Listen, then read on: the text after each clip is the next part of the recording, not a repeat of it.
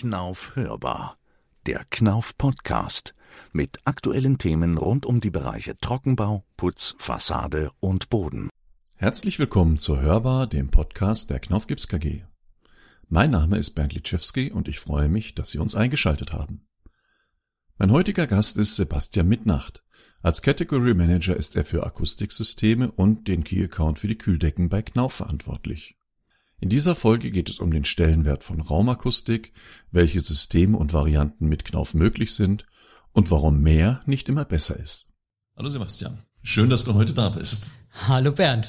Stell dich doch mal bitte kurz selber vor. Ja, Sebastian Mitnacht, bin jetzt seit knapp 14 Jahren bei der Firma Knauf und beschäftige mich eigentlich seitdem ich hier bei Knauf bin schon immer mit Akustik, speziell mit Akustikdecken, also Gipsplatten mit Löchern drin. Mhm. Jetzt gibt es immer so ein bisschen, ja, wenn ich mit dem Thema Akustik konfrontiert werde, hin und her und die Frage, neulich erst wieder gehört, ich mache mir Akustikmaßnahmen an die Decke, damit ich in dem Raum da oben drüber nicht mehr den Lärm höre.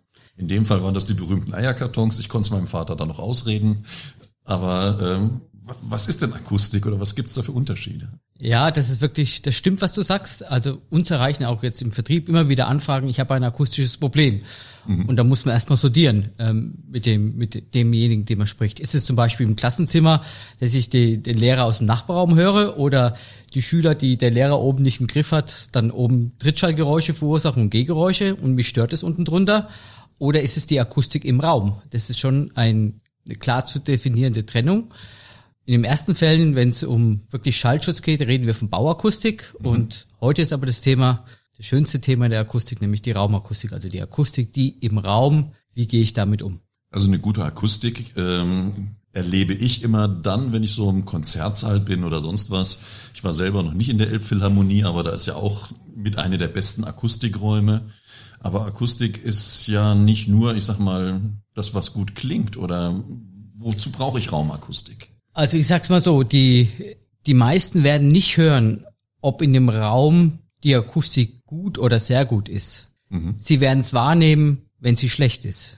Deswegen ist mein Spruch eigentlich dazu, gute Raumakustik hören 90 Prozent, 95 Prozent der Leute überhaupt nicht. Aber wir hört sofort, wenn im Raum die Akustik schlecht ist. Und das ist dann völlig egal, ob das in meinem Kindergarten ist, in meinem Wohnzimmer zu Hause oder in der Elbphilharmonie. Also wenn die Akustik wirklich schlecht ist, dann hört man das. Also Gute Akustik hört man nicht. Schlechte Akustik fällt mir jetzt ein, Würzburg Hauptbahnhof, wenn ich da in der großen Halle mit drin bin. Das ist so für mich ein typisches Beispiel von schlechter Akustik. Ja, aber das ist ja kein Aufenthaltsraum. Also mhm. wir auch in Deutschland sind ja primär erstmal darauf ausgelegt, dass ich mich um, um, um Räume kümmere, ähm, wo sich Menschen zum Arbeiten aufhalten, wo, wo wir ständig Kommunikation ausüben. Ähm, da ist eigentlich das primäre Ziel von raumakustischen Maßnahmen. So eine ähm, Schalterhalle am Bahnhof, da sieht man das dann auch zum Beispiel genau dort, wo ich mein Ticket kaufe, da sind die Verkäuferinnen bei der, bei der Deutschen Bahn oder Verkäufer wirklich mit raumakustischen Maßnahmen. Die sitzen dann auch gekapselt, dann sieht man auch Absorber dort. Also Raumakustik kann unterschiedlich aussehen, je nachdem, ja. was ich für Anforderungen habe. Ganz genau, aber wir reden heute nur über Raumakustik. Ich habe natürlich auch in einem Freilufttheater auch eine Akustik. Mhm. Das ist aber ein bisschen was anderes, als wenn wir über Raumakustik reden. Also wir reden über Akustik in normalen Räumen. Jetzt kann ich mir vorstellen, dass es unterschiedliche Anforderungen gibt in einem beispielsweise Klassenzimmer gegenüber hier einem Großraumbüro. Ja, gibt es. Das ist auch alles eindeutig geregelt. Also wir haben ja, wie alles in Deutschland haben wir auch für die, für die Raumakustik eine Norm. Die ist schon sehr alt. 1968 äh, ist die erste Mal entstanden, also schon knapp 60 Jahre. Mhm. Und das ist eine sehr, sehr gute Norm, muss man auch sagen. Und dort wird ganz explizit aufgeführt, für welche Raume und Raumtypen ich unterschiedliche akustische Anforderungen habe. Was sind jetzt die Anforderungen hier in einem Großraumbüro? Also ich denke immer, ich möchte ja möglichst wenig vom Nachbarn hören. Großraumbüro hat eine etwas andere Anforderung als zum Beispiel in einem Klassenzimmer. In einem mhm. Klassenzimmer geht es mir ja darum, dass ich den Schallpegel oder die Schallübertragung von einem Sprechenden zu einem Hörenden bringe. Mhm. Da geht es also um Sprachkommunikation. In einem Großraumbüro oder auch in einem Kindergarten, da geht es ja darum, dass die die Lärmquelle möglichst niedrig gehalten wird, die am Ort entsteht. Also einmal geht es um Kommunikation, Sprachkommunikation, einmal um eher Raumbedämpfung in einem Büro. Mhm. Da gibt's ja, so viel ich weiß, auch Tools, die wir mit anbieten, wo man so ein bisschen die Unterscheidung und die Maßnahmen mit rauslesen kann, oder? Also es gibt Raumakustik-Berechnungstools, Bernd, ja, die mhm. gibt's auch auf unserer Homepage. Das ist so eine Art Katastrophenvermeidungsrechner, würde ich mal bezeichnen. Okay. Ähm, da kann ich auch als Laie mal reinschauen und einfach mal gucken, ähm, passt denn das einfach? Das ist sehr iterativ erklärt oder nicht. Ähm, für eine wirklich gute Planung braucht man natürlich einen Fachplaner dazu, mhm. ja, ähm, weil ich dann doch auch schauen muss, wo bringe ich die Absorber an, nicht alles an der Decke, sondern auch mal was, was in einem Wandbereich zum Beispiel. Jetzt hast du gesagt, richtigerweise Akustik stellt man immer dann fest, dass sie fehlt, wenn wenn es zu spät ist. Wenn sie zu schlecht ist, dann hört hört's jeder. Also kenne ich auch in der Vergangenheit, dann kommt der Planer, Bauherr auf einen zu und sagt, jetzt haben wir hier eine blöde Akustik, was können wir da machen? Warum wird Raumakustik heutzutage immer wichtiger? Ähm, das hat eine Ursache, die jetzt schon ein bisschen zurückliegt. Das war vor zehn Jahren noch nicht so, 15 Jahren. Da hat die Raumakustik eher eine untergeordnete Rolle gespielt. Ähm, auch in der Planungsphase muss man ganz klar sagen, da wurde was geplant und dann hat vielleicht der Akustiker nochmal gesagt, ach, ja, wir müssten auch noch Raumakustik machen, dann ist es aber letztendlich auch aus Budgetgründen weggefallen. Ähm, es hat sich schon geändert mit der Einführung der neuen Norm 2016, DIN 18041, weil da, die ist jetzt wirklich verbindlich auch mal vorgeschrieben. Da werden ganz explizite auch Anforderungen gestellt für Personen mit Inklusion und äh, schwerhörige Personen zum Beispiel. Mhm.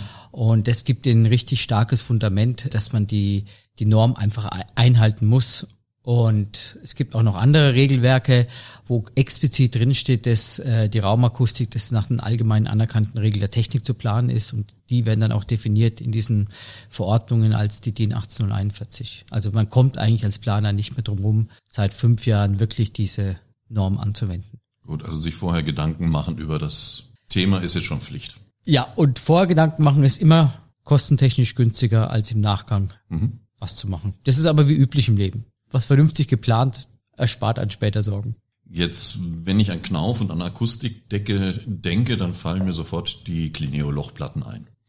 Das heißt, Designplatten mit verschiedenen Lochmustern obendran aus einem Material, aus dem wir auch sonst Wände bauen, aus Gips. Warum ist denn der Gips so gut für die Akustik? Der Gips ist einfach als mineralischer Baustoff ein super Produkt zum Verarbeiten. Er ist so gutmütig ähm, und gerade in der Raumakustik ähm, machen wir mit unseren Lochplatten ein zeitloses Design, was wir einfach hinbekommen. Ja, es ist eine fugenlose Optik, die einem zeitlosen Design und man kann diesen Werkstoff halt auch immer wieder verwerten und vor allem man kann diese Lochplattenabsorber auch immer wieder streichen, ohne dass die Akustik beschädigt wird, wie bei porösen Absorbern zum Beispiel. Das heißt, wenn ich kleine Löcher hätte, würde ich die sonst zustreichen zu, also wenn ich die richtig klein werden, also wir haben mhm. Löcher bis vier Millimeter, drei Millimeter größer, wenn sie kleiner werden, würde ich bei porösen Absorbern, wenn ich die streiche, ist die Akustik weg. Mhm. Bei Lochplatten passiert es nicht. Wenn ich jetzt ähm, an Gipswände denke und die ausschreibe, dann müssen die auch gespachtelt werden, decken ja auch, wenn ich die fugenlos haben will. Äh, Gibt bei Gipsplattendecken beziehungsweise bei Akustikdecken auch Oberflächenqualitätsstufen? Ja, das ist eine gute Frage, Bernd. Ähm, diese klassischen Oberqualitätsstufen, wie man es auch im glatten Bereich kennt, mit Q1 bis Q4 gibt's bei Lochplatten nicht. Lochplatten ähm, gibt's keine Verarbeitungs-, also keine, keine Richtlinie wie Q1, Q4, weil wenn ich Q3, Q4 spachteln würde bei Lochplatten, würde ich die Löcher wieder zuspachteln. Mhm. Das macht keinen keinen Sinn. Macht keinen Kann Sinn, ich gleich Oberflächenqualitäten mit auszuschreiben. Nein, äh, bei Lochplatten gibt's keine Oberflächenqualitäten. Okay. Nein. Ja, Glatte Decke mit Löchern drin ist das eine. Sehen die Löcher eigentlich immer gleich aus? Muss ich immer spachteln? Oder was gibt's da für mich als Planer für Möglichkeiten, auch so eine Oberfläche zu gestalten? Ja, das sind jetzt verschiedene Fragen in einem. Also ich okay. versuche mal aufzudröseln. also ähm, zu den Fragen des Designs. Also ich habe es nicht im Kopf gezählt, aber gefühlt haben wir zwölf, 14 verschiedene Lochbilder. Mhm. Angefangen von ganz kleinen Löchern und von ganz großen Löchern, quadratische, rundige, eckige, alles Mögliche. Was ganz groß zu unterscheiden ist, wir haben neben unserer Klassiklinie, Clineo Classic fugenlose Decke, auch seit ein paar Jahren sehr erfolgreich im Markt unsere Moduldecken, die auch aus Gips bestehen, die also revisionierbar sind. Das Schöne daran ist, dass wir auch mit diesem System eine fugenlos, nahezu fugenlose Optik herstellen können. Und der Werkstoff ist immer noch der gleiche.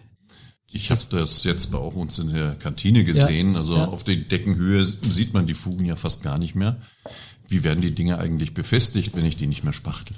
Es gibt verschiedene Befestigungsmöglichkeiten. Wenn ich, wir haben ein System, unser Linearsystem zum Beispiel im Klassikbereich, ähm, das wird gar nicht mehr verspachtelt und dann haben wir ein System, wo man im Loch befestigen kann. Mhm. Ja, da gibt's unser Linearsystem und jetzt ein ganz neues System, unsere Clineo Go, da wird auch einfach, das ist ein kleinformatiges System, 600 mal 600 aktuell mit einer sehr feinen kleinen Lochen, drei Millimeter oberflächenfertig und die wird im Loch verschraubt, fixenfertige Oberfläche und das Tolle daran ist, ich kann, das ist das erste System, was wir auch auf eine Holzunterkonstruktion zulassen mhm. mit Lochplatten. Wie groß ist eigentlich der Einfluss der Löcher, der Lochgröße, der Lochform auf die Akustik? Groß. Also nicht die Lochform ist primär entscheidend, sondern je mehr Löcher oder je höher der Lochflächenanteil ist bei einer mhm. Lochplatte, deswegen kann man da pauschal sagen, desto höher ist die Absorption. Also wir haben Lochflächenanteile mit über 25 Prozent. Da habe ich eine sehr hohe Absorption. Wenn es zehn Prozent ist, dann ist es einfach ein bisschen weniger Absorption. Das ist kein linearer Faktor, aber das ist mit der entscheidendste Faktor. Wie, wie hoch ist mein Lochflächenanteil? Wenn wir dann schon in der Planung sind, das spielt ja auch, glaube ich, noch die Abhängehöhe eine Rolle? Oder welche Faktoren muss ich berücksichtigen? Die Abhängehöhe spielt eine Rolle. Ähm, Allerdings nicht im kompletten Frequenzbereich. Pauschal kann man sagen, wenn je, je mehr Abhängehöhe ich habe, desto mehr habe ich eine höhere Absorption im tieffrequenten Bereich, so bei 125, 250 Hertz. Mhm. Ja, also man sollte bei Lochplatten immer so eine minimale Abhängehöhe im Klassikbereich so 70, 80 Millimeter einplatten mindestens, damit man auch gut montieren kann. Das kommt ja auch noch dazu. Wir sind ja nicht in der, in der Raumfahrt jetzt, wenn wir auf der Baustelle sind, mhm. Sind auf dem Bau. Und bei den Moduldecken also 100, 120 Millimeter ist so eine sinnvolle Abhängehöhe, die man einfach auch konstruktiv benötigt. Und ist dann auch immer eine ja, Mineralwolleauflage oder sowas notwendig auf der Rückseite? Grundsätzlich ist es erstmal nicht erforderlich. Ähm, unsere Lochplatten sind so gut, damit sie da auch ohne, ohne Mineralwolleauflage das erfüllen, auch im tieffrequenten Bereich. In gewissen Situationen hilft es einfach ein bisschen, wenn ich noch was bei 125, 250 Hertz benötige, ähm, nochmal eine Mineralwolle, aber da muss man auch sagen, das ist in der Regel nicht flächig erforderlich, sondern langt auch in, in, im Randbereich einfach, da habe ich dann schon eine mhm. gute Tiefenabsorption ähm, über die Kanteneffekte, die ich da erziele. Heute wird ja in der Planung gerne so über Multifunktionsdecken nachgedacht, gerade jetzt mit der Klimasituation und im Sommer, wir haben jetzt gerade wieder über 30 Grad draußen, denkt man über Klimatisierung der Bauten mit nach und will auch immer mehr von den luftblasenden Klimaanlagen weg. Kann man solche Funktionen wie Kühlen auch in einer Lochplattendecke unterbringen oder unterbrechen dann die Löcher die Rohre oder wie funktioniert nein, das? Nein, überhaupt nicht, Bernd, überhaupt nicht. Ähm, dazu hatten wir auch gestern ein Webinar dazu zum mhm. Thema Flächentemperierung mit Gipsdecken. Das wird eigentlich funktioniert es wunderbar über die Decke zu heizen und zu kühlen, auch in Kombination mit unseren ähm, Lochplatten. Da sind wir allerdings nur dann ein Teilkomponentenlieferant. Es gibt äh, ganz viele Kühldeckenhersteller, 30, 40 Stück in Deutschland, mit denen wir auch feste Partnerschaften haben und äh, die wir auch gemeinsam die Systeme geprüft haben äh, mit unseren Lochplatten dann, unserer Clineo-Decken. Und da können Sie als Planer ähm, letztendlich äh, alle Designs eigentlich auswählen, die Sie wünschen und dann auch in Kombination mit einer Heiz- und Kühldecke ausstatten, also mit der Flächentemperierung. Also können Sie auch als Ausbaupartner uns ansprechen, wenn Sie Interesse haben, Ihr, Ihr Geschäftsmodell zu erweitern, dann vermitteln wir auch Kontakte zu entsprechenden Systemanbietern für Flächentemperiersysteme. Mhm. Ja. Und der Markt dafür, muss man sagen, wächst. Wir haben jetzt mittlerweile Schulgebäude, die wir über die Decke kühlen und heizen. Das gab es vor fünf Jahren noch überhaupt nicht. Gut, durch die Energiewende wird es auch immer mehr zum Thema Wärmepumpen ja. gehen und Ganz wir brauchen genau. große Heizflächen. Ganz genau. Da kriege ich oftmals dann so einen Einwand mit rein, wenn ich über Flächentemperierung spreche. Ja, wenn ich die Decke heize, kriege ich einen warmen Kopf. Was sagst du dazu? Also wenn die Temperatur zu hoch ist, dann, dann kann das durchaus passieren. Aber die, die, die sind eigentlich so ausgelegt, dass die Vorlauftemperatur so niedrig ist, so 35, 36 Grad, das heißt so eine Grenze und da kriege ich keinen warmen Kopf. Äh, das was ist ja die, die Strahlungswärme, die dann letztendlich Das ist ausschließlich Strahlungswärme, die, die da ist. Ja. Und das beste Beispiel eigentlich das Heizen über, über die von oben funktioniert, von, von der Decke sozusagen, ist die Sonne. Sieht man jeden Tag draußen, also im Moment, wenn keine ja. Wolken da sind. Genau. Beziehungsweise selbst wenn Wolken ja. da sind. Das ist ausschließlich Strahlung, ganz ja. genau, ja. Was gibt's eigentlich Neues sonst noch in dem Bereich Deckensysteme? Also ich habe ja vorhin schon unser neues Produkt angesprochen, Clineo Go, was mhm. wir seit einem Jahr, äh, naja, eigentlich seit erst einem Dreivierteljahr im Markt haben, was sich wirklich toll etabliert mittlerweile, ähm, weil ich da ganz einfach Decken auch, auch in der Holz-UK machen kann. Dann haben wir seit mehreren Jahren schon immer wieder ähm, neue Produkte jetzt, zum Beispiel auch letztes Jahr unsere F30-Decke, ähm, wo sie im Flurbereich einfach ähm, Revisionierung brauchen, Brandschutz brauchen und natürlich auch im Krankenhaus für die Akustik haben. Ja, mhm. das ist auch ein System, wo wir mittlerweile ganz gut unterwegs sind hier in Deutschland. Stimmt, Brandschutz mit Löchern ist sonst ein bisschen schwierig. Das ganz genau. Geht dann über eine doppelte Decke oder? Nee, das ist im Prinzip ein Kasten, den wir haben. Mhm. Ein Kasten der, und die Oberfläche ist perforiert. Und der Gips hintenrum sorgt dafür, dass wir F30 erreichen. Ah, gut. Ja. Jetzt wird bei diesen Akustikplatten ja immer ein Absorptionsgrad mit angegeben. Ja. Und gilt da jetzt, je höher dieser Wert, umso besser die Platte oder? Nee, überhaupt nicht. Grundsätzlich ähm, absorbiert oder ja, jede, jeder Gegenstand im Raum absorbiert in irgendeiner Art und Weise den Schall oder reflektiert ihn. Mhm. Extremes Beispiel, äh, Beton wird nahezu 100% der Schallenergie, die auftritt, reflektiert. Und ähm, wenn ich einen sehr hochwertigen Absorber, oder nicht hochwertigen Absorber, sondern wenn ich einen Absorber habe, der 100% absorbiert, dann wird halt nichts mehr reflektiert. Mhm. Und alle Absorber über den Frequenzbereich, wenn wir über Raumakustikabsorption sprechen, sind irgendwo dazwischen. Und da kommt es nicht darauf an, ob ein Absorber jetzt äh, einen Absorptionsgrad hat von 0,7, 0,8 oder 0,9.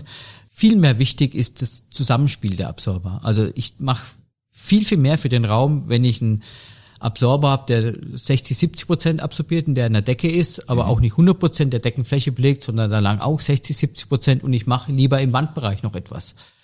Anstelle, dass ich einen 1.0 Absorber jetzt zu 100 Prozent an die Decke pack. Das bringt für den Nutzer im Raum überhaupt nichts. Mhm. Das hängt damit eigentlich zusammen, dass der Schall sich wie eine eine, eine Kegelquelle, Punktquelle in, im, im Raum verbreitet und nicht nur in eine Richtung geht. Die Schallwellen gehen an die Decke, an die Wand und der Schüler, der letztendlich in der letzten Reihe sitzt, der soll auch noch was hören. Der soll was hören und ähm, der soll auch nicht die, die störenden Reflexionen von der Rückwand dann bekommen oder jemand anderes, ja. Und deswegen mhm. ist es viel, viel besser, mindestens in zwei Raumflächenabsorber anzubauen. Tue ich dem Nutzer für die Akustik und der, der Nutzer ist eigentlich der Entscheidende. Viel, viel mehr, als wenn ich nur, in, nur alles an die Decke pack war da ein Punkt mit ja. drin. Also ich kann auch zu viel des Guten tun. Wenn ich jetzt 100 Prozent an der ganzen Decke belege und sage, ich mache noch die Wände mit, dann habe ich auf jeden Fall eine gute Akustik, Raumakustik.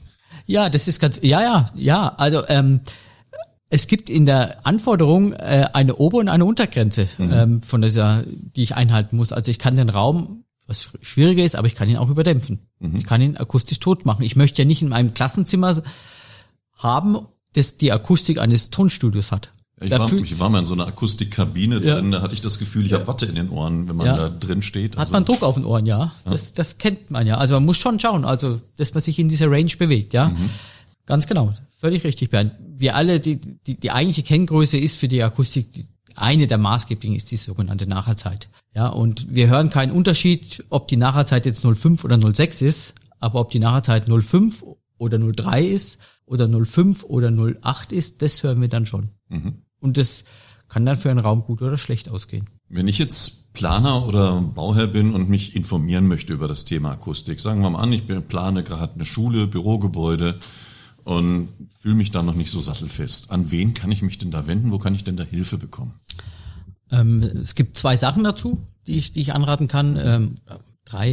Äh, das erste ist unsere Homepage, da haben wir den Fachkompetenzbereich Akustik komplett neu gemacht ähm, seit ungefähr einem Monat. Da finden Sie schon ganz, ganz viele Informationen, auch mal so ein paar ganz grundsätzliche Empfehlungen, wie Sie an Standardräume planen können. Mhm.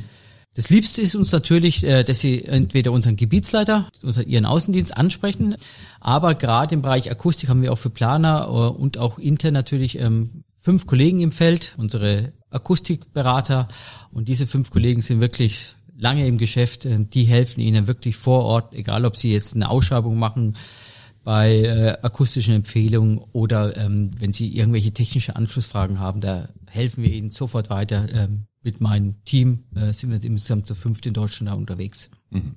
Jetzt hast du ja einige Beispiele gezeigt, was man mit so einer Decke machen kann, heizen, kühlen, äh, mit Löchern, mit größeren, kleineren. Was war denn eines der anspruchsvollsten Projekte, die du bisher betreut hast? ja, Bernd, jedes Projekt ist toll, was wir betreuen, ja. ähm, ob die jetzt intern oder extern sind, aber wirklich eins, eins, was wirklich, wo ich wirklich lange mit beschäftigt war, auch mit, mit vielen Kollegen zusammen aus der Produktion, aus dem Vertrieb, aus der Technik, war das Bundesverfassungsgericht. Mhm. Musste aus Denkmalschutzgründen die alte Decke entfernt werden, ähm, die sehr die spezielle Optik hatte. Wir mussten die genau aus Gips wieder nachbauen, aus Brandschutzgründen. Also mussten wir Akustik gewährleisten, Optik gewährleisten, nicht brennbaren Werkstoff machen.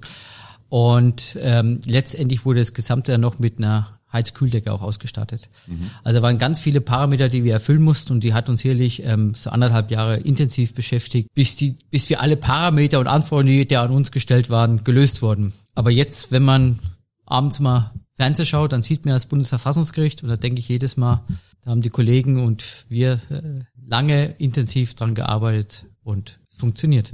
Okay, also das nächste Mal, wenn in der Tagesschau wieder ein Urteil vom Bundesverfassungsgericht gefällt wird, dann schauen Sie mal nicht nur auf die Richter, sondern auch an die Decke. Ganz genau, ganz genau. Sieht man eine, und dann denken Sie an den Podcast. Mhm. Und dann denken Sie an den Podcast. Und dann an eine Lochplattendecke natürlich. Ja. Also Sebastian, danke für das Gespräch. Ja. Freut mich, dass du ja mich ein bisschen über das Thema Raumakustik aufgeklärt hast und unsere Zuhörer. Ja, sehr gerne. Und dann bis zum nächsten Mal. Ja, vielen Dank, Bernd. Ja, ja ciao, tschüss. Ja, vielen Dank auch an Sie für das Zuhören. Wir hoffen, dass Ihnen diese Folge der Knauf hörbar gefallen hat.